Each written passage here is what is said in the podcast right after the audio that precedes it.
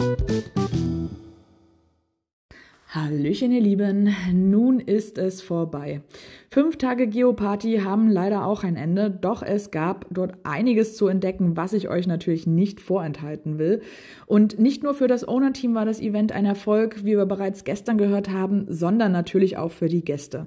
Also ich meine, fünf Tage, acht Events, 80 Lab-Stationen und roundabout 190 veröffentlichte Dosen, das ist ein ordentliches Spektakel. Für mich ging das Ganze dann so richtig beim Nachtcash-Event am Freitagabend los. Dort wurde ein neuer Gadget-Multi veröffentlicht und ja, so ging es dann mit ausgedruckten Listing und Taschenlampe gruppenweise zum GC, AB, TXQ, den Link findet ihr auch wie immer in der Infobox, welchen wir dann auch erfolgreich ja, beenden konnten. Die Stages sind kreativ und mit ein bisschen Technik verbaut. Der Weg war teilweise recht abenteuerlich, aber wir haben ja alles sehr, gut gefunden. Ja, und anschließend konnten wir dann den Abend gemütlich bei netten Gesprächen und vor allen Dingen mit Martha, also Martha ist dort ein sehr beliebtes Bier ausklingen lassen. Der nächste Tag startete dann recht entspannt um 10 Uhr in einer Mega-Location und zwar in der großen Eventhalle in Lommel. Und ich muss sagen, vor allem die Labs dort haben mir richtig gut gefallen. Man konnte zum Beispiel mit einer kleinen Lok um das Eventgelände fahren oder stand in einem Darkroom, wo man mit UV Rätsel lösen musste. Es waren einfach überall kreative Fragen hinterlegt und es gab sogar auch etwas für Sportbegeisterte. Und zwar einen richtigen Adventure Lab, für den man dann durch einen Escape-Trailer à la Müssmannhaus kriechen musste, auf einen Kletterturm hoch, durch eine Hüpfburg oder aber auch auf einem Surfbrett stehen musste und dort einfach das Gleichgewicht äh, halten musste. Aber auch einige Händler wie The Dutch Woody Artist waren vor Ort und lockten mit vielen tollen Sachen. Und auch zwei Luckys aus Amerika standen für Gespräche und zum Tausch von Coins zur Verfügung. Das Eventende wurde dann mit einer großen Tombola eingeläutet. Ja, und wem das halt nicht gereicht hat, der konnte draußen natürlich unzählige Powertrails, egal auf langer oder auf kurzer Distanz, zu Fuß oder mit dem Rad einsammeln.